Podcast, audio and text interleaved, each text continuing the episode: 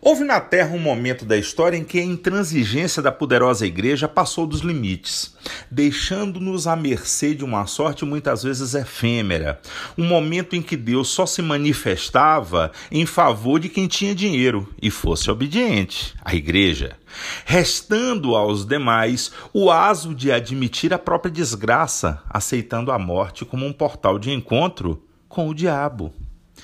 Esse período de completa ignomínia durou séculos, um período de trevas, e em alguns recantos ainda persiste nas cabeças de malévolos que prosseguem no dogma de que Deus é aquele que tudo criou, tudo vê, tudo julga e tudo pune em duplicidade, pois o faz aqui e depois, em algum lugar equidistante.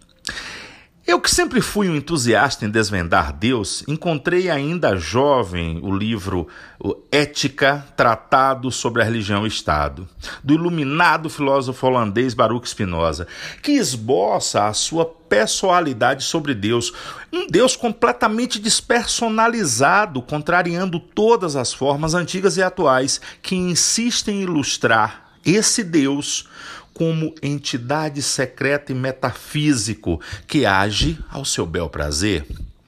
Baruch Spinoza desfaz toda essa narrativa insossa, insípida e inodora, pregada pelas doutrinas e dogmas religiosos, inclusive da soberba de que o homem nasceu para servi-lo e cultuá-lo, sob pena, sob pena de vagar errante pelo vale das sombras, que aponta ao norte do caminho do inferno. Em resumo petulante, pessoal, a obra de Spinoza afirma que Deus é a natureza e o homem deve preservar o seu habitat, a natureza, para manter o respeito a Deus. Deus, como sendo uma base de sustentação, é a condição subjacente da realidade como um todo.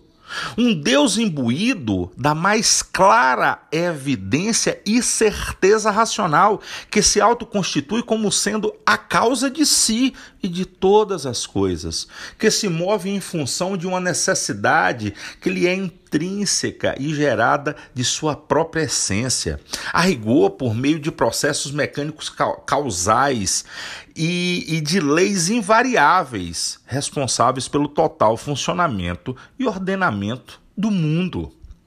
Spinoza enfatiza em toda a sua obra que Deus fala com você o tempo inteiro, mas você só o escuta quando quer, ou melhor, quando precisa.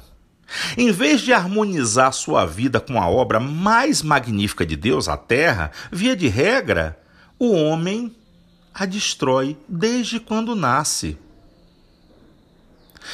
O homem não escuta ou enxerga Deus quando descobre que é um destruidor, mas quando se depara diante da questão de que precisa da harmonia da terra ou de Deus.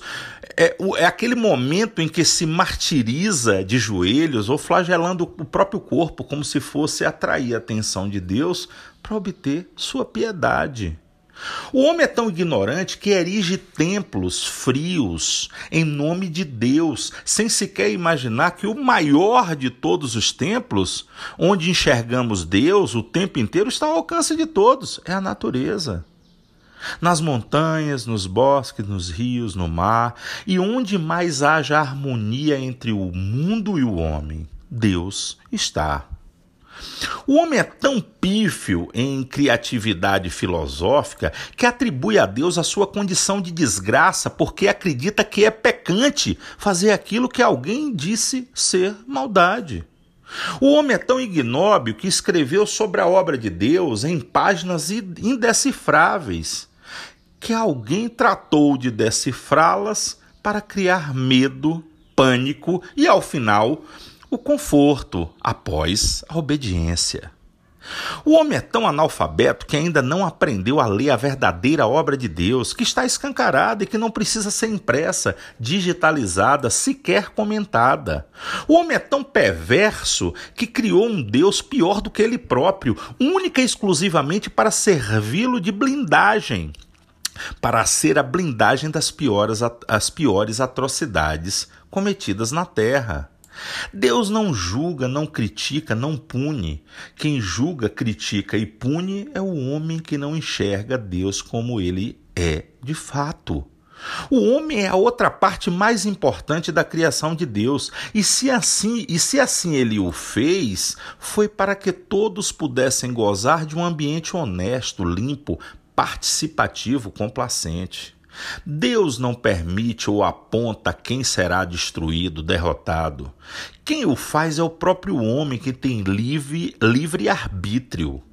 O homem criou essa espécie de Deus para doutrinar a pior das matérias filosóficas, a culpa. Respeita o teu semelhante e estará ao lado de Deus. Cuida da tua vida e se mantenha sempre na vigília de todos os caminhos que percorre. Não creia em Deus, porque crer é supor, imaginar. E Deus não é suposi suposição, imaginação. É real, é físico, está na sua cara. Até os cegos enxergam Deus na sua mais alta concepção. Então ninguém precisa crer, somente aceitar o que é indubitável. Quer enxergar mais a Deus? Observe na alegria da sua família ou quando um cão abana o rabo quando te vê.